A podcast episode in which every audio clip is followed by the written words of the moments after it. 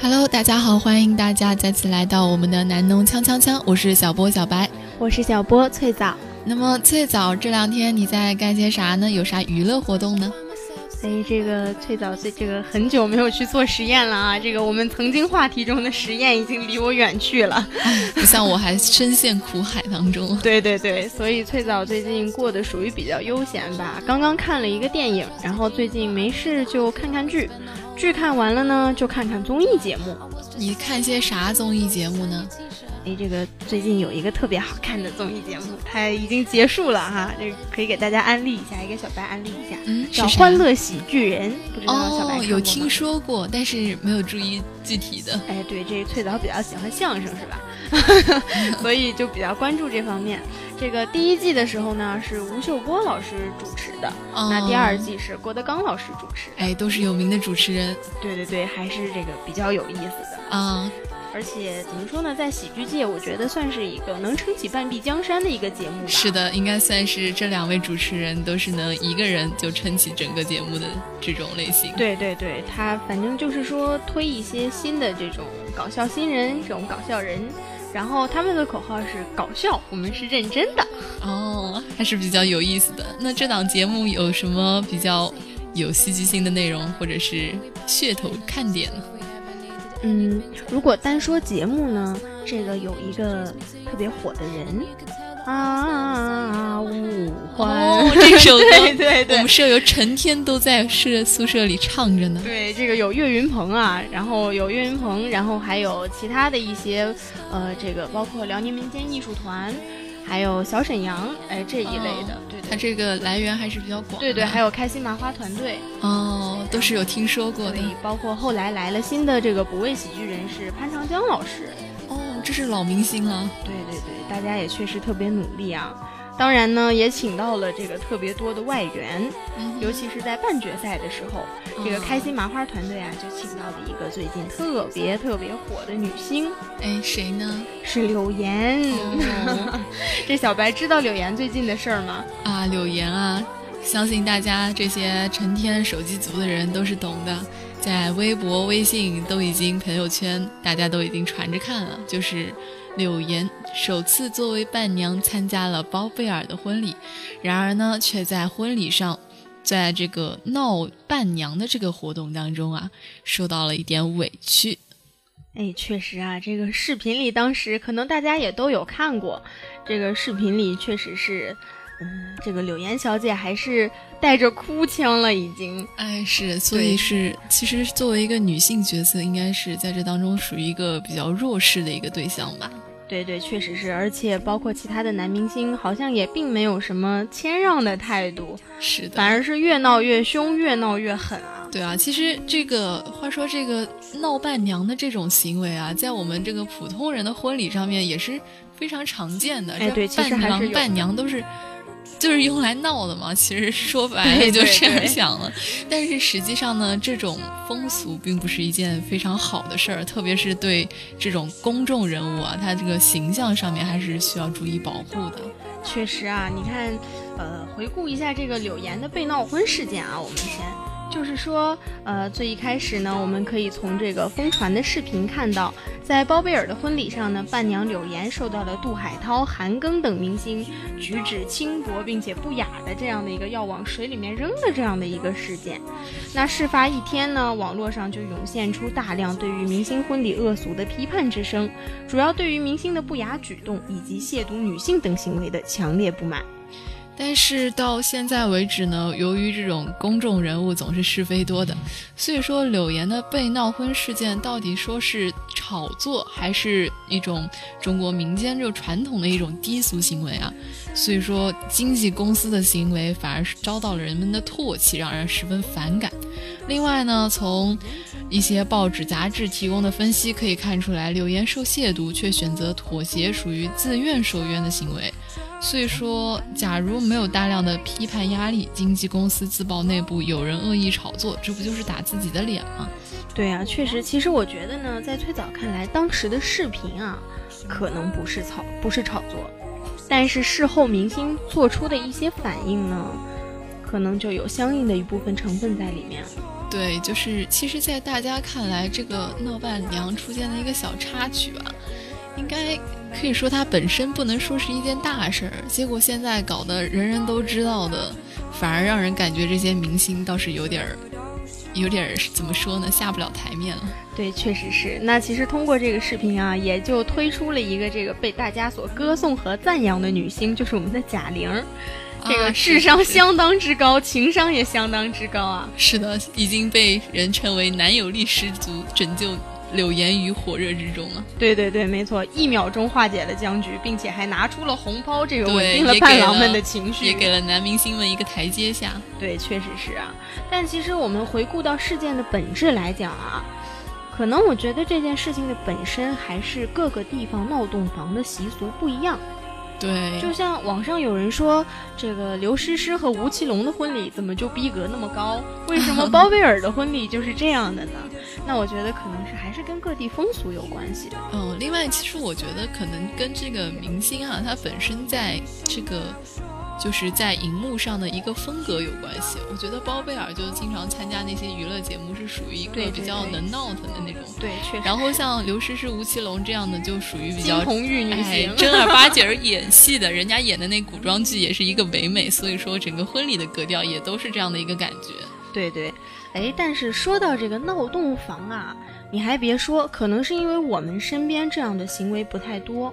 嗯，像呃，之前我的姐姐出嫁的时候，啊，并没有闹得很凶。说实话，只是就是在新郎迎娶的过程当中，可能有这个要给新郎设置几道障碍这样的环节。对，这个应该是就是新郎在娘家接新娘的时候会给他设点障碍。对对对，一般也就一点小东西。闹新娘、闹伴娘，其实还真是不是很多见，我觉得。嗯，其实也是有的，只不过比较比较简单，就是伴郎伴娘，比如在一些酒席这些婚礼上面，我们家就有看过一个婚礼嘛，然后去看的时候，当时就是伴郎伴娘，因为分别是娘家和那个这边男方家庭分别请来的，就是分别是新郎的那些兄弟们和新娘的一些闺蜜们，也就是说这之间他其实是不熟悉的，对对，但是当时呢，他因为婚礼的需要，然后这个司仪啊。就会闹，说是，嗯，新娘不胜酒力，就让那个伴娘来带。然后伴娘喝多了呢，就是伴郎背着伴娘绕场一圈，这样子。其实我觉得，嗯，在大大家看来就是看个乐道，但是说实话，我觉得这个司仪是有点过了。我觉得作为当事人，其实心里会不太好受的。毕竟你这些伴郎伴娘也未必就是人家也有自己的家属的，你不能这样子。对对，而且我觉得这个既然是伴郎伴娘，应该都是未婚的，对吧？对对。这个未婚男女，尤其我觉得其实开女生的玩笑啊，又是在婚礼上，其实开不了什么太正经的玩笑。对。大部分都是对你这种一一种性试探啊，或者说这种试探你的容忍底线啊，这样的一种游戏。是的，因为毕竟婚礼就是一种男女双方的一种结合。那么作为伴娘伴郎，估计特别是伴娘，就是被开玩笑的这种关系了。对对，其实之前这个闹洞房啊，不光是闹伴娘，还有闹新娘的事情，在网上也经常会被扒出来。哎，比如呢？呃，比如说之前这个盐城，你知道吗？嗯，就是离我们这边不太远，盐城这边就有一个这种婚礼上的习俗，叫扒灰。啊，这啥意思啊？就是让这个娶回来的新媳妇，嗯，和这个公公啊，对之间进行一些这样不太好的这样的游戏，是为了呃，说这个游戏的意思呢，是为了警示这个男方的父亲不要跟儿媳妇儿发生就婚后发生一些关系。但是我觉得可能，如果是外地的这个女女女生，如果是外地的话，可能是真的受不了啊。我觉得按我这种。我我们这种我们当地人的思想就绝对接受不了这种。对对，确实是。我觉得这个，但凡是一个这个比较，呃，思想独立的女性，可能都是接受不了的。是感觉就是对于你女性的一种，嗯，人格上或者说对于你这种性别上的一种侮辱。对，我觉得确实是，嗯，怎么说呢？太过于的不尊重别人了。嗯。嗯，这件事呢，自它发生开始，一直就受到了所有网民们的关注。另外呢，还有很多的网民啊持这样的一个态度，这个柳岩啊，平时就是从刚出道开始走的就是性感路线，一直被人评价说是借胸上位，所以说这个伴郎团闹柳岩也是有一定的原因存在的。诶，那不得不说这个想法啊，可能就跟之前网上批判的这么一个，就是说，这个呃，但凡有女生走在路上被强奸了，啊，大家就会说，人家怎么不强奸别人呢？怎么不强奸你呢？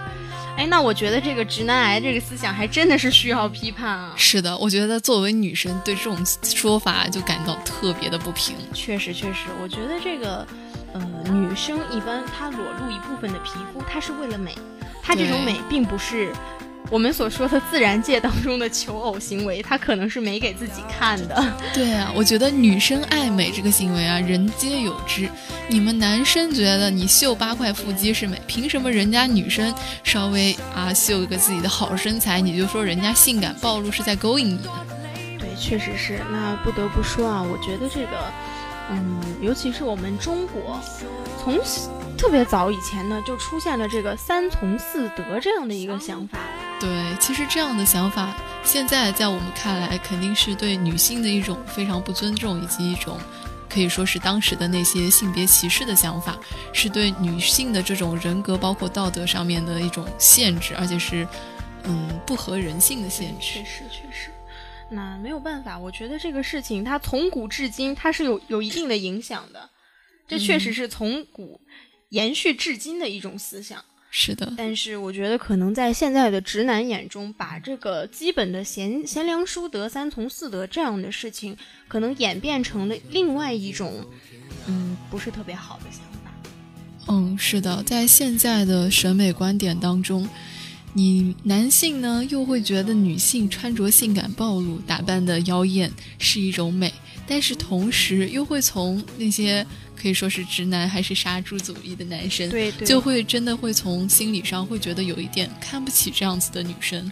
哎，你知不知道之前有这么一句话，就是说夏天的时候，我喜欢看，就是说如果我是一个男生，那我喜欢看大腿，但是我喜欢看的不是我自己女朋友的大腿，就是我可以看别人的，但是我女朋友不能露。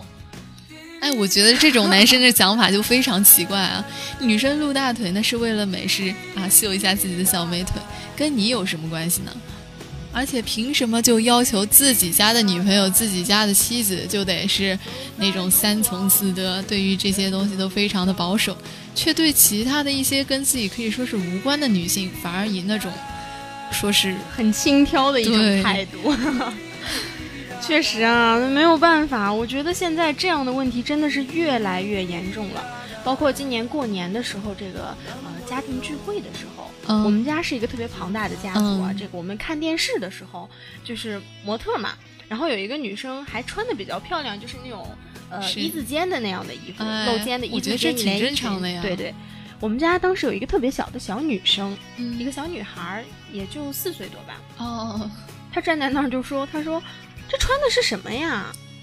哎，就是，那我当时就觉得，可能这个孩子的父母对他的教育也是存在一定的缺陷的，不能因为年龄小就口无遮拦，这样子的童言无忌，其实我觉得是体现在一种家庭教育的缺失。对，确实是。我觉得，嗯，尤其比如说，对于世界上，尤其国外的一些女性来讲，这样的适当的裸露，它是一种美，它是一种，嗯，美学的构成，包括自己。用自己的肌肤和自己的衣服搭配出一种这种比较赏心悦目的这样的一种视觉感官，可以说这只是一种，就是你身体和衣物的搭配本来就是作为一种装饰，是让自己的美更好的体现出来。你不能因为人家这样子展现自己，就有一些流言蜚语。对，但是在中国呢，可能这样的美，就反而在大家眼中变成了一种这个不检点的行为。是的，也有一点就是传统观念上面的。对，确实是。反正，哎呀，我觉得传统观念影响还是相对比较大的，但是我们也不能把传统观念衍生成另外一种对女性的侮辱，对吧？是的，传统观念上是不能摒弃，但是我们应该在现在的生活当中适当做做一些改变，让它更符合我们现代人的一些观点，同时呢，也表现出中国现在对女性的尊重以及男女的平等的关系。确实，确实，哎，那这个小白和翠枣啊，也要告诫这个听节目的这个女同胞和男同胞们，如果是女生呢，千万不要让你的男朋友有这样的想法。啊，如果是是男生呢，也要有则改这之，个无则加对勉。要对你身边的女性要懂得尊重，也懂得保护人家。对对，确实就是这样。那看看时间，今天的节目也就差不多啦。是的呢，那我们今天的节目就在这里和大家说再见啦。我是小波翠枣，我是小波小白，我们下期节目再见。再见。